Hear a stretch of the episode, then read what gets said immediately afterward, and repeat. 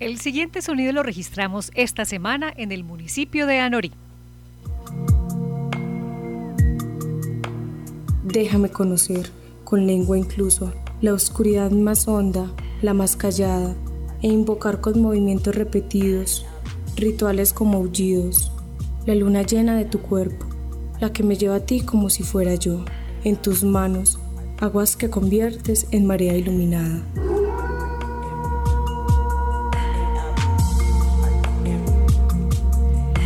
Los jóvenes del municipio de Anorí se expresaron a través de poesía erótica. Escuchamos un fragmento que precisamente se presentó en uno de los eventos en el municipio de Anorí. Además, en los municipios de Antioquia esta semana también se celebró conjuntamente la Semana de la Juventud. Sobre estas y otras noticias hablaremos hoy en Sintonía Norte. Bienvenidos.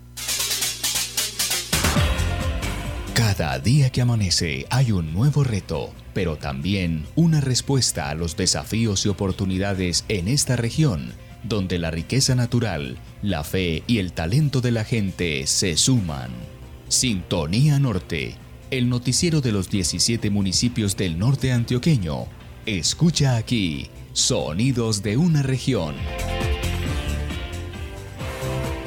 Muy buenas tardes, una, un minuto. Bienvenidos a esta nueva emisión del programa Sintonía Norte. Hoy, como siempre, los saludamos en nombre de este equipo de trabajo en las distintas emisoras que se enlazan para llevarles historias y noticias que tienen lugar en los diferentes municipios de nuestra subregión. Hoy los saludamos en la asistencia técnica Felipe Múndera, en la presentación John Frey Sepúlveda desde la voz de Don Matías y quien les habla María Noemí Ríos de Rede Norte. John Freddy, buenas tardes. ¿Cómo está hoy Don Matías? Bienvenido.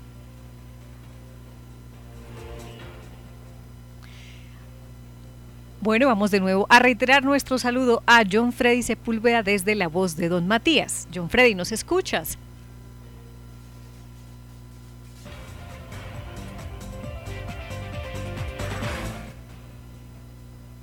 Bueno, tenemos dificultades para la conexión a esta hora de la tarde, pero más adelante estaremos de nuevo intentando esta comunicación con la emisora La Voz de Don Matías. Esta ya es la emisión número 17 del programa Sintonía Norte, correspondiente a este 14 de agosto de 2020 y a continuación vamos con los titulares de las historias, de las noticias que hoy vamos a desarrollar en nuestro programa. Don Matías aporta al mercado cerca de 1.300 toneladas de carne de cerdo semanalmente. Con razón, el nombre de su plato típico, el bendito chicharrón. Hoy visitamos la granja porcícola La Cumbre para conocer su proceso. Atención deportistas de Yarumal. Comenzó en el Consejo Municipal estudio de la nueva tasa Pro Deporte y Recreación se busca de cada contrato con el municipio un 2.5% para este fondo. En San José de la Montaña, los libros llegan a la puerta de la casa. Biblioteca Rafael Gildardo Vélez eh, de San José de la Montaña implementó estrategias para fomentar la lectura en días de aislamiento. La Universidad Católica del Norte retoma progresivamente actividades administrativas presenciales en sus sedes de Medellín y Santa Rosa de Osos. Estas y otras noticias de la región hoy en Sintonía Norte.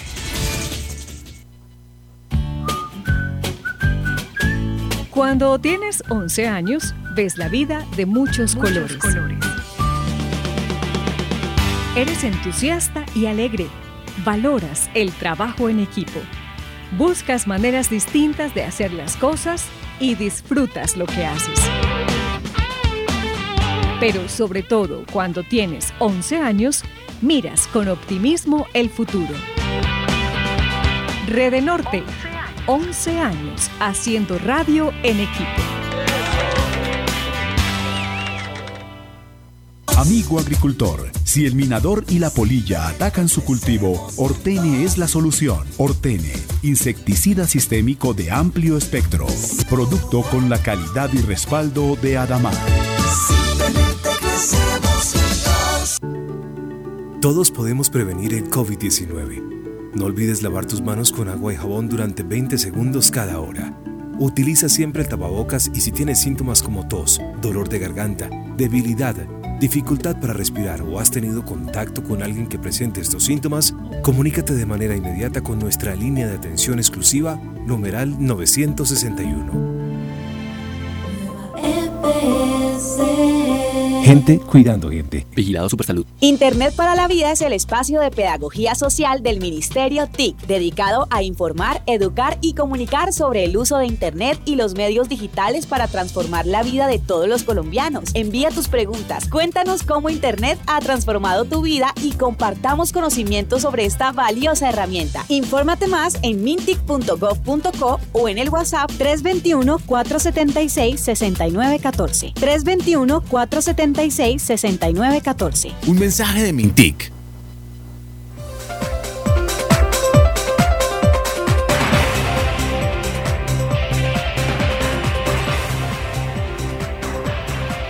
Una de la tarde, seis minutos y comenzamos con la información. Vamos de nuevo con el reporte desde el municipio de Don Matías. John Freddy Sepúlveda, buenas tardes. Ahora sí me escuchas. Bueno, para todos un saludo especial. Buenas tardes. Ya solucionamos por aquí el impasse técnico. Es un gusto estar con todos ustedes en Sintonía Norte. Bueno, comenzamos entonces con el desarrollo de la información, pero antes una invitación que usted tiene para los oyentes. Claro, invitación muy especial para todos nuestros oyentes. Eh, de nuevo, pues, el saludo que les hacemos en este espacio. Y también eh, a quienes nos siguen a través de www.renorte.com.co. Bueno, pues un 13 de agosto nació como persona jurídica la Asociación de Medios de Comunicación del Norte de Antioquia, Redenorte. Gracias a las personas, eh, instituciones y empresas que han apoyado nuestra labor. Gracias también a quienes trabajan en las emisoras, a quienes creen en este trabajo en equipo y hacen todos los días pequeños y grandes aportes. Seguimos comprometidos con la comunicación local para comprender a través de voces y sonidos los procesos sociales que tienen lugar en nuestra región. Muchos de ustedes, amigos oyentes, seguramente han escuchado, algunos sí, otros no, la palabra Red Norte pero seguramente pues no saben muy bien qué es. Pues bien, no somos una emisora, somos una asociación de emisoras. Nuestro propósito es acompañar en la parte legal, técnica y administrativa a las organizaciones que en sus municipios prestan el servicio de radiodifusión sonora. Con emisoras fortalecidas, la radio nunca dejará de sonar para prestar el servicio a su comunidad. El norte de Antioquia es una región muy importante y con mucho futuro, pero necesita también que las instituciones de municipios eh, cercanos trabajen de manera más unida. Pues Red Norte promueve precisamente ese trabajo en equipo entre los municipios de la región. Así fortalecemos nuestros lazos y nos enteramos de lo que pasa en otros municipios. Desde Red Norte también producimos radio conjuntamente. Este programa es una muestra de ello, pues lo hacemos entre todos. Estamos cumpliendo 11 años y si usted a esta hora de la tarde nos está escuchando en este momento, seguramente es porque usted también hace parte de esta historia. Rede Norte está aquí. Rede Norte es para ti.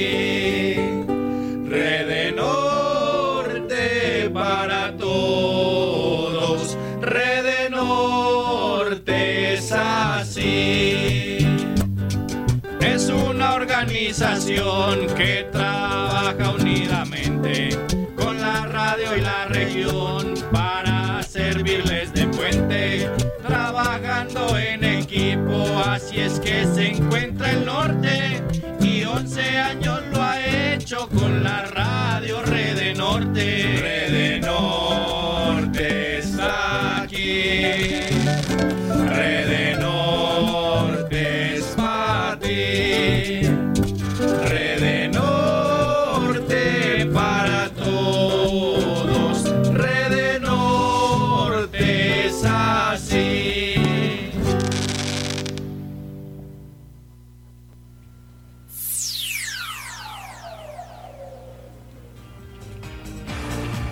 Luego de un receso de una semana, el pasado viernes fue festivo, recordemos.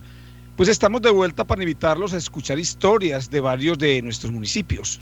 Así es, Freddy. Siempre hay historias y noticias que contar y hoy nos llegan noticias desde Anorí, de Don Matías, de Yarumal, de Santa Rosa, de San José de la Montaña, de Valdivia, en fin, de varios de nuestros municipios. Mariana Lemi, ¿usted qué ha escuchado entonces hablar del plato típico de Matías? A ver, ¿qué, ¿qué nos puede decir? Pues hace una semana, creo, si no estoy mal, comenzó a divulgarse la noticia del plato típico del municipio de Don Matías. Una muy bonita presentación tuvimos la oportunidad de ver y escuchar a los chefs del municipio de Matías que se las ingeniaron para este plato típico. Además, pues de, lo que recuerdo es que el chicharrón es un ingrediente especial y que pues esta eh, preparación es una alternativa también para incentivar y promover las actividades productivas del comercio local allá en su municipio, Freddy. Sí, así es. Es, es de verdad importante porque recordemos que la porcicultura es el tercer renglón y con esta propuesta gastronómica que también fortalece, diríamos, el turismo, pues se, pretende, diríamos, fortalecer, valga la pena decirlo así, este tercer renglón económico como es la porcicultura. Bueno, la semana pasada Matías dio a conocer su plato típico, resultado de la creatividad de varios chefs. El bendito chicharrón, así precisamente bautizaron este plato, cuyos ingredientes puede decirse son un resumen de la actividad productiva de este municipio donde hay mucho más que confección. Según Oscar Builes, un conocido porcicultor de ese municipio, de las 439 granjas dedicadas a la producción de cerdo, pueden salir semanalmente entre 10.000 y 12.000 cerdos. El bendito chicharrón ya es famoso pues en la región. Hoy vamos a conocer de dónde proviene. Los invitamos a un recorrido por la granja La Cumbre de la vereda La Piedraíta, por la cual nos guía John Freddy Sepúlveda de la voz de Don Matías. El sol rompe los mantos de neblina cada amanecer. La lluvia fertiliza la tierra y las manos que cosechan hacen parte del milagro cotidiano de la vida en el campo. Estas son las noticias del sector agrícola y pecuario. La economía del municipio de Don Matías está basada en la confección, la lechería y la porcicultura. Oscar Willes, porcicultor del municipio, nos habla de la importancia que tiene este renglón económico.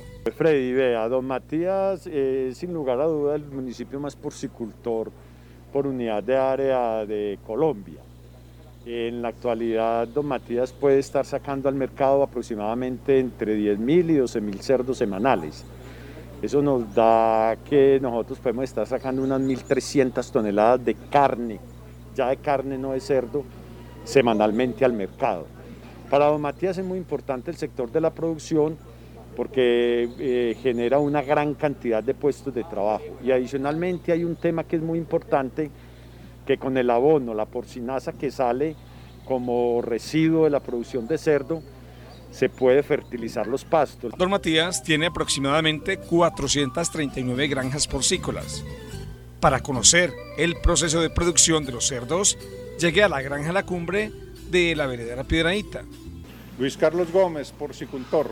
Bueno, don Luis Carlos, vamos a hablar del cerdo desde el momento en que nace, pues, ¿cómo es el proceso? A ver, el proceso del cerdo es un proceso eh, que tiene sus cuidados, tiene su tecnología. Eh, se trata de preñar la hembra ya cuando está de aproximadamente más de 100 kilos. Eh, el proceso de la gestación dura tres meses, tres semanas, tres días, aproximadamente 114 días y ya cuando los cerdos nacen los dejan aproximadamente tres, cuatro semanas eh, con la cerda, o sea, mamando.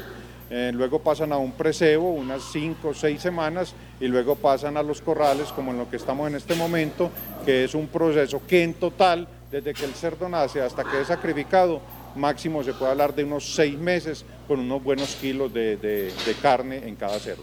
Allí la calidad de los cerdos me dejó sorprendido pues la tecnología se aplica desde la premiación de las cerdas que tienen dos partos por año con dos selecciones cada uno. No, eso eh, hoy en día es por medio de inseminación artificial.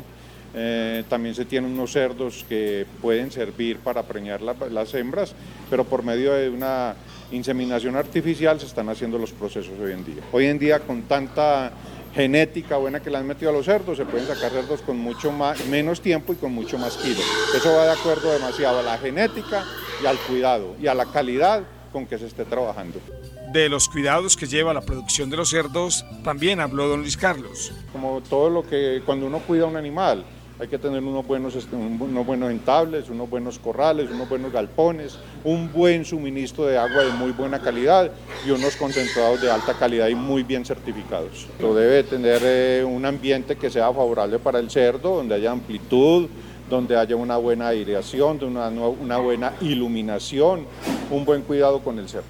Después de abandonar la granja entendí por qué ahora Don Matías es uno de los principales productores de cerdo del país y porque cuenta con el plato típico llamado este bendito chicharrón.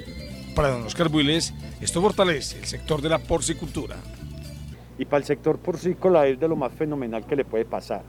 Entrar a posicionar unos platos de un producto que es típico de Don Matías como el cerdo, me parece que eso va a redundar en, en el turismo y va a redundar en el comercio de nuestra carne de cerdo. En sintonía con el norte, desde el municipio de Don Matías, informó John Freddy Sepúlveda Betancourt. Continuamos con más noticias y esta nos llega del municipio de Yarumal, pero creo que es de importancia para todos los municipios. Atención deportistas, a seguir en los consejos municipales un proyecto de acuerdo que busca recursos para el deporte y la recreación. Así es, un deportista de alto desempeño se ganó un cupo para participar en un evento internacional, pero no cuenta con los recursos para cubrir sus gastos de viaje. Semilleros deportivos que se cerraron por falta de presupuesto para pagar los entrenadores. Población vulnerable que se queda sin acceso a actividades recreativas y deportivas. Estas que Freddy nos menciona son situaciones que viven casi todos los municipios. Ante el recorte de recursos provenientes de la nación, el deporte y la cultura se están quedando sin presupuesto. En el municipio de Yarumal buscan recursos para invertir en el deporte. ¿Pero de dónde saldrán? De una nueva tasa pro deporte y recreación aplicada a los contratistas del municipio. El proyecto de acuerdo que está en estudio, en el caso particular en el Consejo de Yarumal, se deriva de la Ley 2023, aprobada por el Congreso de la República el pasado 23 de julio. Escuchemos a Miguel Jaramillo, quien desde Cerro Azul Estéreo nos explica los detalles. Con el fin de brindar más apoyo al deporte y la recreación, se ha creado la Ley 2023 del 23 de julio del 2020 con la cual se obtendrán recursos económicos. Dicha ley faculta a las asambleas departamentales y consejos municipales y distritales para crear dicha tasa. John Jairo Vázquez, concejal de Yarumal, nos habla al respecto. Es por ello que hemos presentado ante la Secretaría del Consejo este proyecto para el municipio de Yarumal para poder tener unos recursos que sean fijos para transferirlos al Inderyal. Este proyecto de acuerdo 010 beneficiará a varias entidades deportivas del municipio, así como diferentes disciplinas deportivas. John Jairo. A las escuelas, a los clubes deportivos, a las diferentes disciplinas como es el fútbol, como lo es el microfútbol, el voleibol, el basquetbol, incluso aquellas disciplinas que son poco practicadas pero que vienen, vienen en en un gran desarrollo como lo es el rugby, también como lo es el motocross. Otro factor importante para resaltar en esta ley 2023 está relacionado con el apoyo a deportistas de escasos recursos que por esta limitación no pueden realizar o pertenecer a ninguna escuela o selección. Eduardo Villegas, concejal de Yarumal. Un, un artículo donde nos dice que se debe destinar un 20% para niños con extrema pobreza o casos de vulnerabilidad. Tienen derecho a refrigerio y a transporte de acuerdo a las actividades que se programen con el Instituto del Deporte o clubes deportivos. Eduardo es entrenador y por falta de estos recursos económicos vive algunas experiencias al viajar con seleccionados. Claro, Miguel, que yo lo he vivido. Tengo eh, es muy triste uno viajar con un grupo de niños que oscilen entre los 10, 11, 12 añitos de edad y cuando llegamos a algún parador la mayoría del equipo no se baja del bus porque no tiene con qué tomarse un café con leche y comerse una empanadita.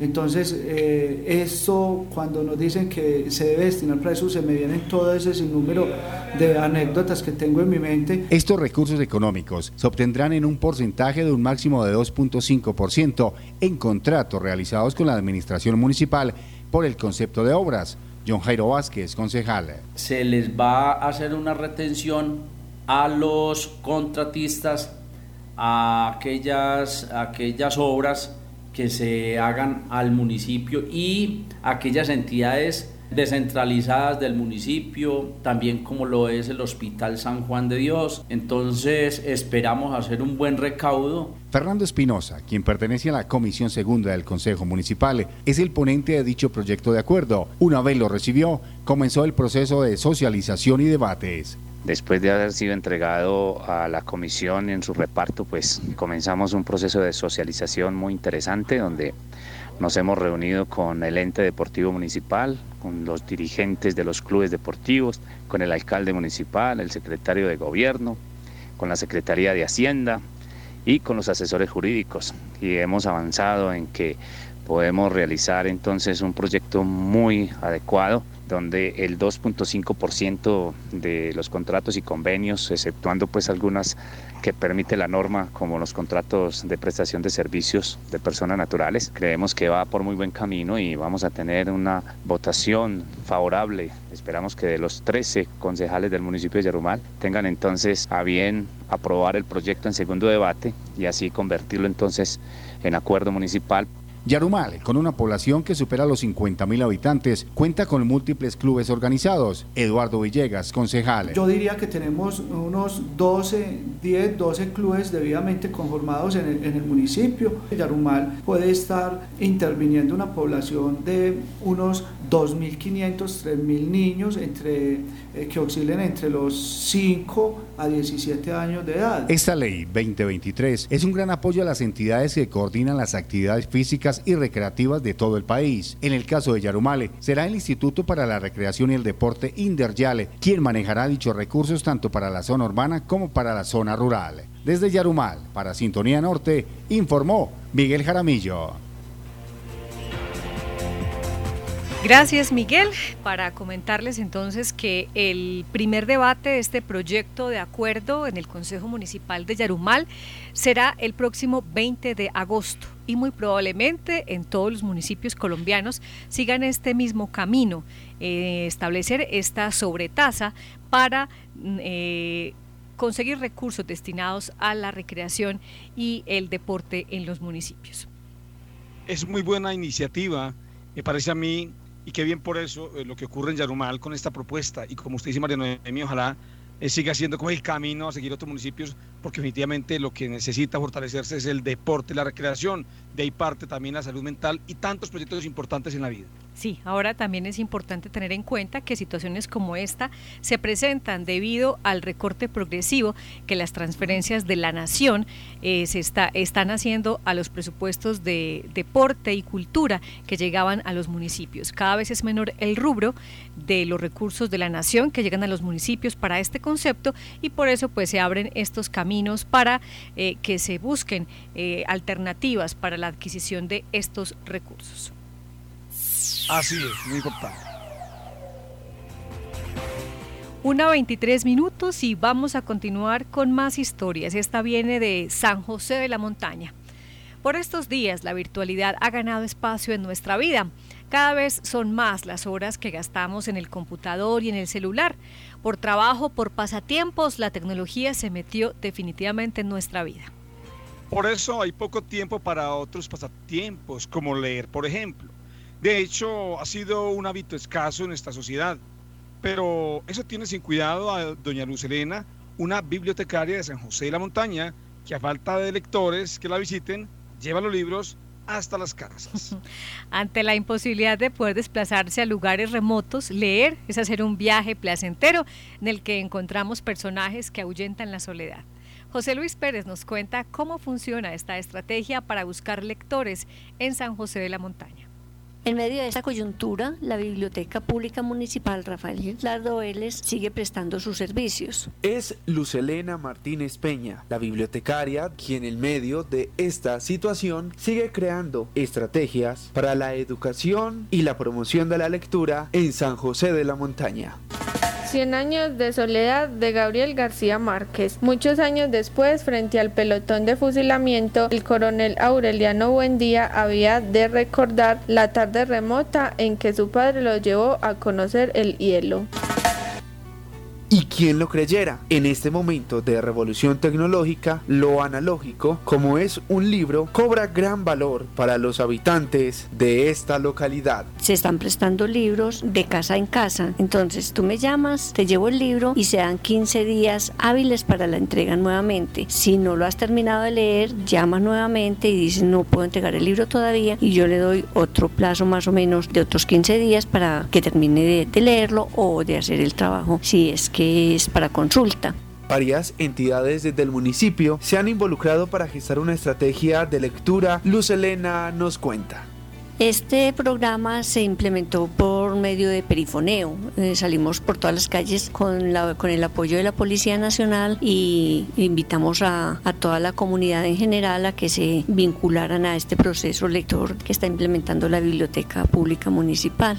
En San José, la biblioteca es gestora de calidad educativa y cultural. En este momento especial que vivimos, los equipos de cómputo son prestados para llevarlos al hogar se están prestando equipos eh, de cómputo para aquellos jóvenes que no tienen forma de adquirir un PC eh, para poder cumplir con sus deberes académicos.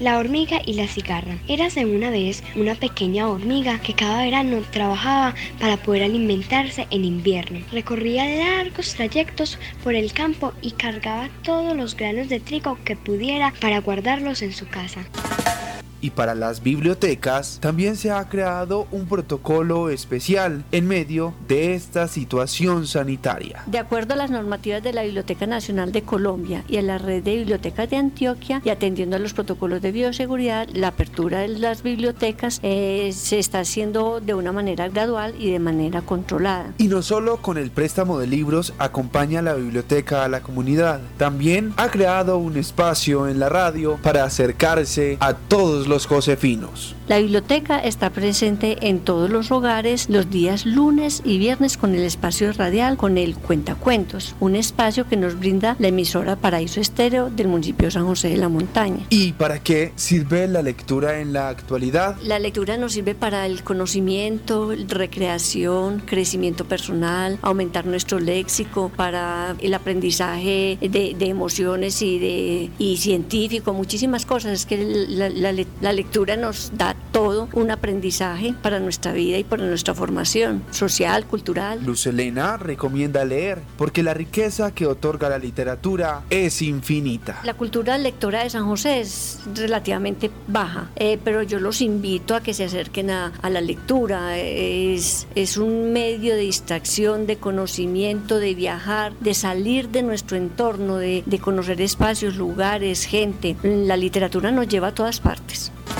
Los pilares de la tierra. Tom estaba construyendo una casa en un gran valle, al pie de la empinada ladera de una colina y junto a un burbujeante y limpio arroyo. Los muros alcanzaban un metro de altura y seguían subiendo rápidamente. En sintonía con el norte antioqueño, desde Paraíso Estéreo, en San José de la Montaña, José Luis Pérez. Así es, aunque el hábito de la lectura es difícil de formar en nuestras comunidades, teniendo en cuenta la cercanía que se presenta con la virtualidad, también la lectura se puede hacer a través de dispositivos móviles. Esperemos que esta sea una manera para que los libros encuentren más lectores, así sea desde la virtualidad. Pero bien, bien por lo que hace la biblioteca, bien por su funcionaria, también es motivar, también es buscar la forma que la gente no se desconecte de la lectura. Muy interesante. Así es. Bueno, es momento de hacer una pausa en nuestro programa. Ya volvemos con más noticias e historias de los municipios del norte antioqueño.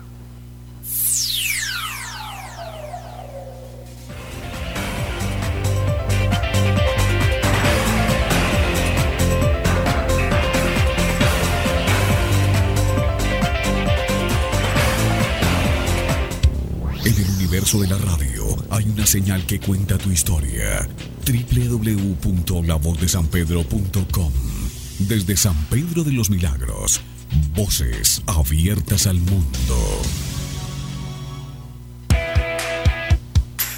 Algo diferente llegó a San Pedro. Prepárate y vive momentos mágicos en tu nuevo camper. Encontrarás la mejor atención, comodidad, variedad de productos a los mejores precios del mercado. Te esperamos. Mercados Camper hace la diferencia.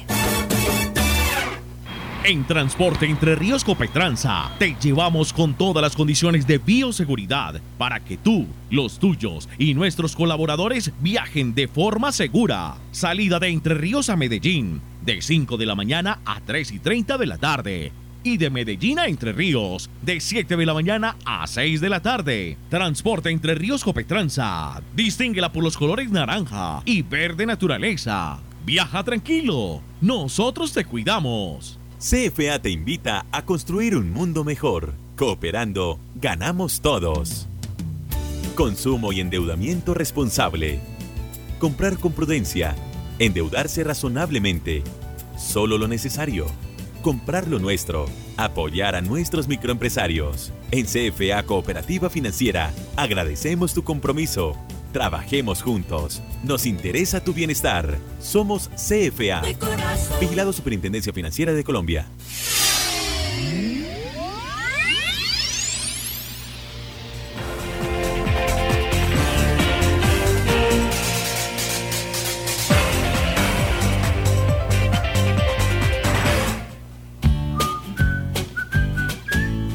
Cuando tienes 11 años, ves la vida de muchos, colores. Eres entusiasta y alegre. Valoras el trabajo en equipo. Buscas maneras distintas de hacer las cosas y disfrutas lo que haces. Pero sobre todo cuando tienes 11 años, miras con optimismo el futuro. Rede Norte, 11 años haciendo radio en equipo.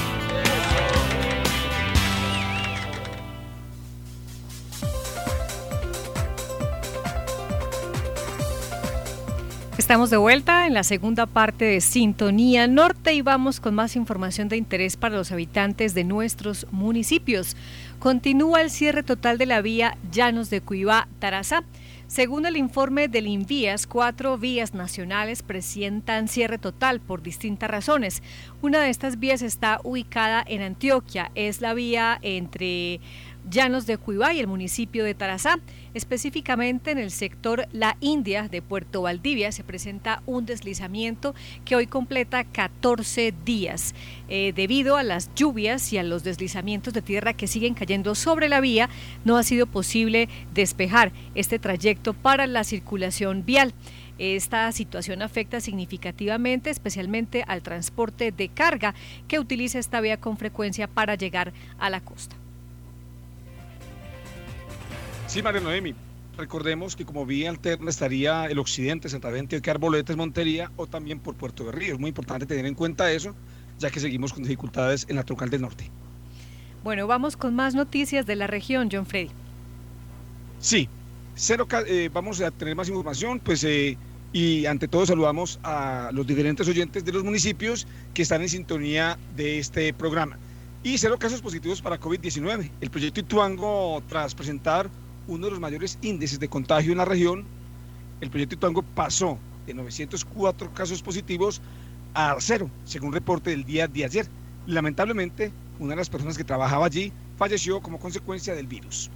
Tras superar los casos de coronavirus COVID-19 entre los trabajadores del proyecto hidroeléctrico Ituango y aplanar la curva de la pandemia, la obra se prepara para recibir de manera gradual y controlada el ingreso en los próximos días de cerca de 3.500 personas que con su labor dinamizarán las diferentes eh, frentes de eh, la obra con miras a disminuir los riesgos para las comunidades que están ubicadas aguas abajo de la presa.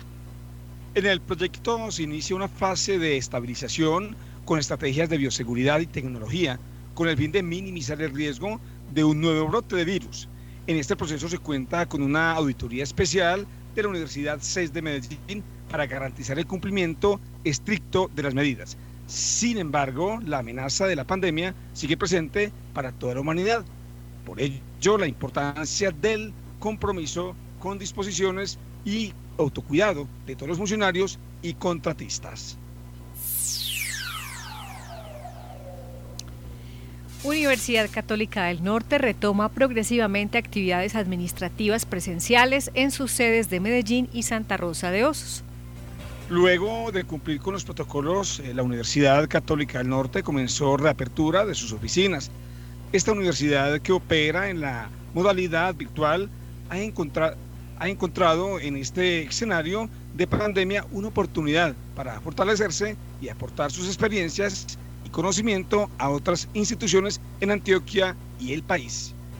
El padre Diego Luis Rendón, su rector, compartió esta noticia.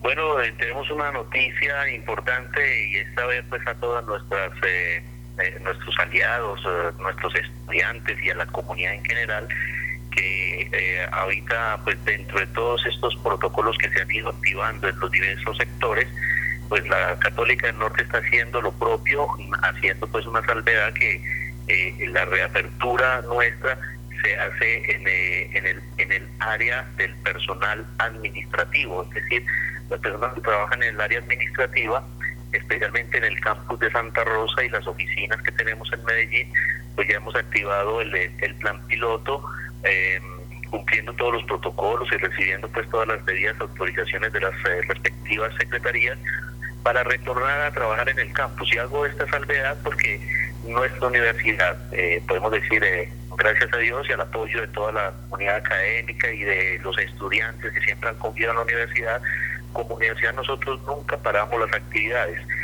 Por ser una modalidad virtual que, como ustedes bien lo saben, ahorita la virtualidad se puso de, moda, se, se implementó y se hizo casi que obligatoria para cumplir con muchos aspectos de la vida cotidiana que gracias a las nuevas tecnologías han podido continuar. Como nosotros tenemos esta experiencia de 23 años trabajando en virtualidad, pues eh, podemos decir con satisfacción y yo creo que eso también es una, una noticia para compartir con, con todas nuestras eh, comunidades eh, eh, del territorio, que la universidad siguió adelante con su plan de estudios, tuvo cosas muy interesantes, por ejemplo, no tuvo que despedir personal, no ha tenido que hacer adaptaciones traumáticas, sino que los estudiantes han seguido trabajando en sus plataformas, los docentes hemos seguido avanzando, pues digamos que hemos tenido un efecto contrario a, lo que han padecido las, las instituciones de educación presenciales en esta época y es que hemos experimentado un aumento de estudiantes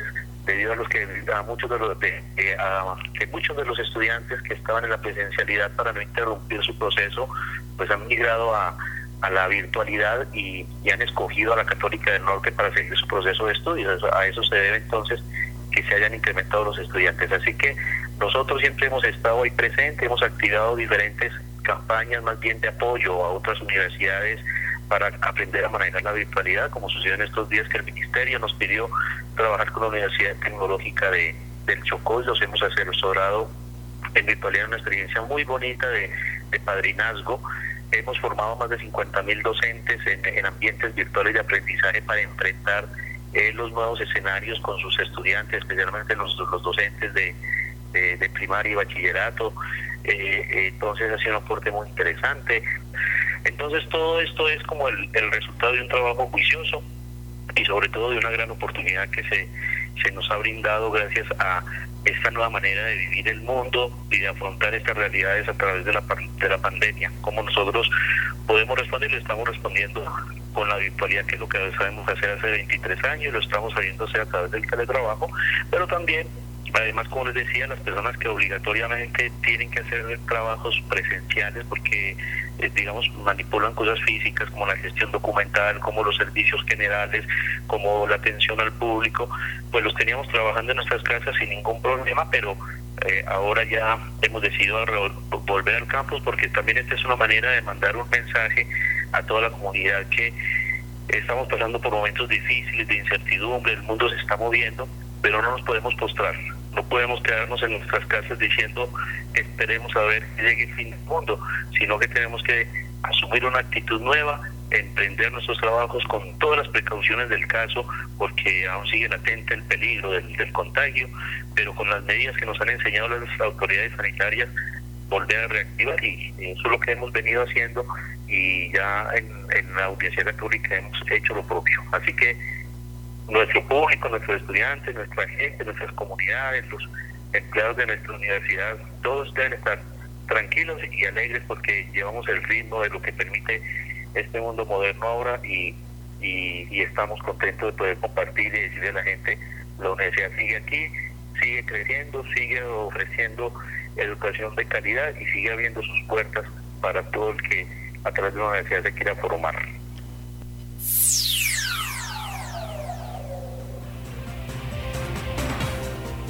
Esta semana que se está terminando se declaró en Colombia como la Semana de la Juventud, que tiene como propósito promover actividades para la discusión y análisis de las necesidades de las juventudes, así como las alternativas de solución a las mismas. En los municipios se han realizado diferentes actividades en torno a innovación, creatividad, emprendimiento, cultura, medio ambiente y participación.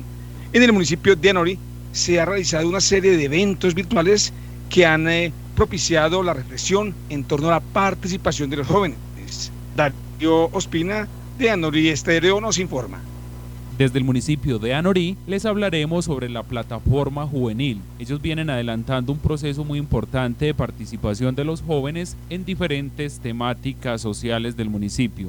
Jenny Caterine Palacio nos explica qué es una plataforma juvenil. Te cuento, una plataforma juvenil es un espacio de articulación de expresiones juveniles, donde los y las jóvenes hacen incidencia juvenil, pero entonces desde el arte, la cultura, la conciencia ambiental, la responsabilidad social, el deporte, la participación política, entre muchas otras cosas, todo lo que nos mueva a los jóvenes hace más o menos dos años existe la plataforma juvenil del municipio, han llegado jóvenes de todo tipo, o sea, hemos hecho cosas impresionantes en tan poquito tiempo y teniendo en cuenta que en nuestro contexto hacía mucho tiempo no, no había plataforma. Este proceso inició pues en el 2018 y se ha mantenido con acciones muy muy contundentes donde los jóvenes nos hemos visibilizado. Alejandro Forero, presidente de la plataforma, nos cuenta cuáles son los requisitos para pertenecer a ella.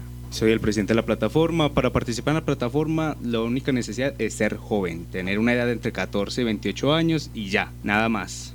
Verónica Andrea Marulanda, trabajadora social de la Administración Municipal, nos explica qué estrategias y cómo se reinventaron para realizar esta actividad nos ha tocado reinventarnos, ¿cierto? Por precisamente los desafíos que nos puso esta pandemia, que a su vez nos abrió como una posibilidad y fue de articularnos, por ejemplo, con los medios. Eh, ha sido una oportunidad de que trabajemos en equipo eh, con Aspanor, trabajemos en equipo con la emisora. Por su parte, el señor alcalde del municipio, Juan Camilo Piedraíta Ceballos, nos cuenta cómo desde la administración se viene apoyando los jóvenes en esta dinámica, qué se busca con estas actividades ¿Qué está haciendo la administración con esto? Primero, pues eh, entendiéndolos y diciéndoles hoy su alcalde les habla y les estamos cumpliendo, porque la gran apuesta desde ese sentido social en nuestro plan de desarrollo, nuestra propuesta de gobierno, precisamente se demuestra con este tipo de acciones. Inclusión para los jóvenes, valorarles ese, ese gran espacio que ellos deben tener en las administraciones. Esto apenas es la apertura de la participación y de la incidencia de los jóvenes en lo político y en lo público. Alainer Sánchez es concejal del municipio. Él nos cuenta sobre su experiencia de estar en la plataforma y cómo los jóvenes transforman los territorios mediante los espacios de participación. Esta experiencia con la plataforma juvenil acá en el municipio ha sido muy gratificante. Dar a conocer este proceso a los mismos jóvenes ha sido difícil, pero los resultados se han estado viendo gracias a la constancia de los chicos que han estado atentos, participando. Tenemos jóvenes que les gusta participar en política, tenemos jóvenes que son presidentes de juntas de acción comunal, tenemos jóvenes que participan en organizaciones sociales, comunitarias. Los espacios están, están creados, lo que tenemos es que apropiarnos de ellos y buscar que las instituciones nos vean y nos apoyen. Escuchemos un fragmento de poesía erótica, una manera diferente de hablar sobre la sexualidad de una manera literaria y educativa. Déjame ser el lobo, Alberto Ruiz Sánchez. Desde el lado oscuro de tu piel me iluminas. Déjame ser el lobo, sombra de sed y perro y hambre, que entra la noche de tu cuerpo, con pasos húmedos, titubeantes. Por tu bosque incierto, tu olor a mar me guía hacia el oleaje, para tocar adentro la luna creciente de tu sonrisa. Déjame conocer, con lengua incluso, la oscuridad más honda, la más callada, e invocar con movimientos repetidos, rituales como aullidos, la luna llena de tu cuerpo, la que me lleva a ti como si fuera yo, en tus manos, aguas que conviertes en marea iluminada.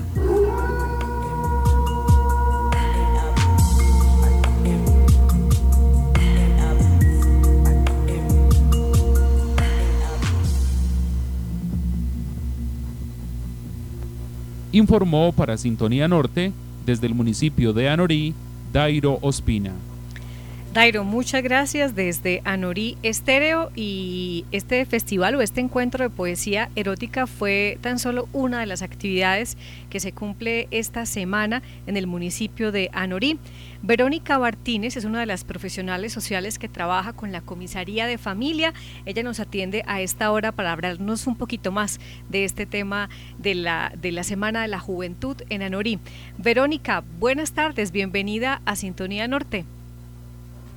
Eh, muy buenas tardes para todos y para todas. Es un placer poderlos eh, acompañar en, en el programa.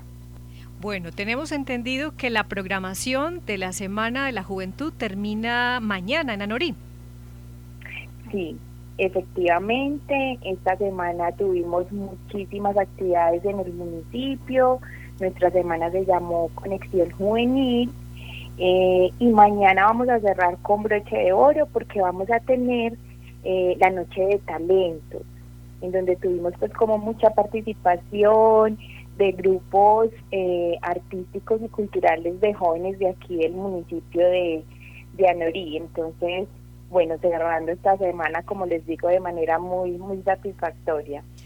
Hablábamos ahorita, Dairo nos contaba en la nota que acabamos de escuchar de eh, una de las actividades que fue el encuentro de poesía erótica.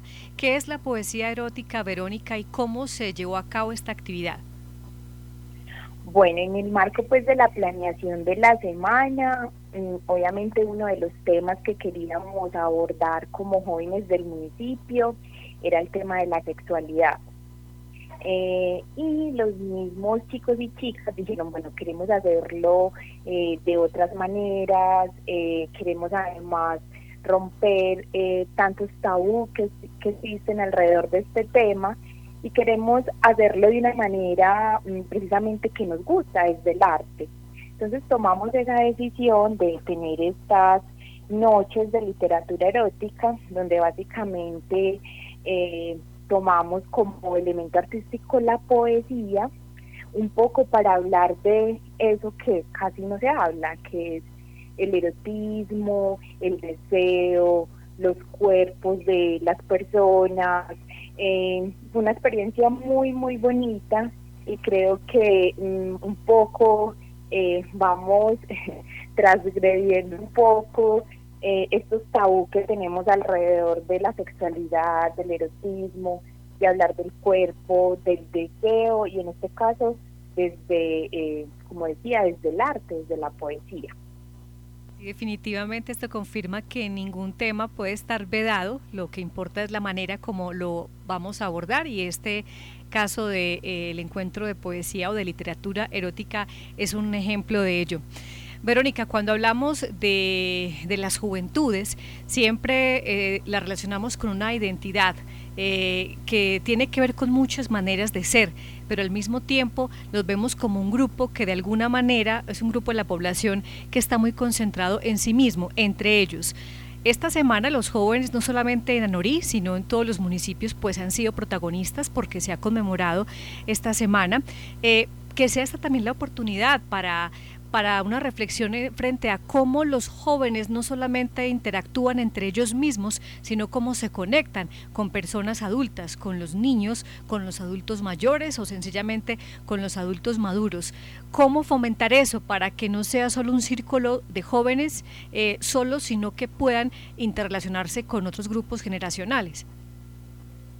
Bueno, yo creo que una de las formas más y que de hecho muchos jóvenes sé que lo vienen haciendo en diferentes municipios de interactuar y de proyectarse además a la comunidad y de aportar con todos esos potenciales que tienen es a través de las organizaciones eh, juveniles precisamente que hay en los municipios. En este caso, el municipio de eh, es la plataforma juvenil, digamos que el espacio privilegiado eh, eh, que ha posibilitado como esa proyección con la comunidad. En la plataforma pues estamos organizados por, unos, por unas comisiones y esas comisiones lo que se piensan son como todas esas acciones que queremos realizar con las diferentes poblaciones del municipio. Entonces tenemos una comisión de eh, arte y cultura, tenemos una comisión de deportes, tenemos una comisión social.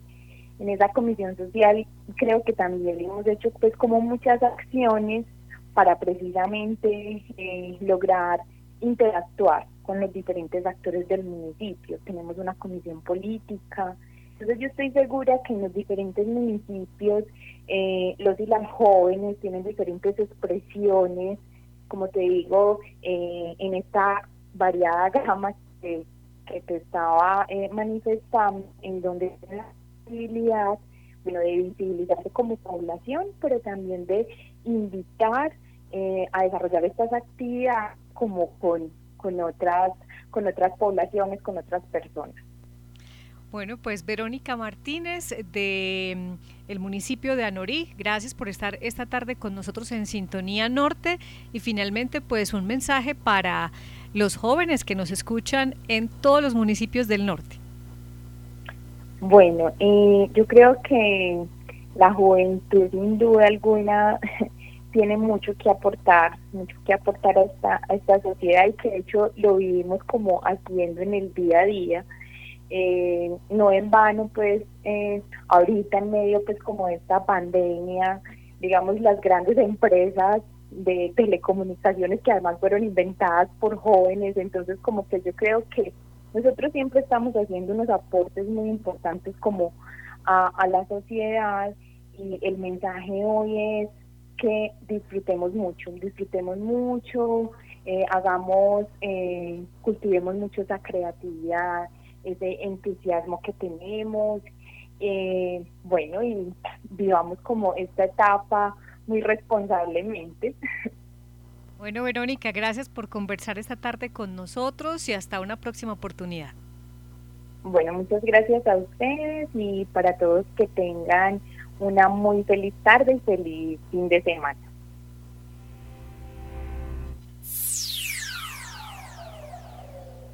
Popularmente se nos acabó el ratico. Sintonía Norte fue una producción de la Asociación de Medios del Norte de Antioquia, Red Norte, y en la conducción, ese amigo servidor, John Freddy Sepúlveda Petancourt y María Noemi Ríos. Máster Central de Felipe Múnera. Nos escucharemos el próximo viernes. Que pasen un feliz fin de semana.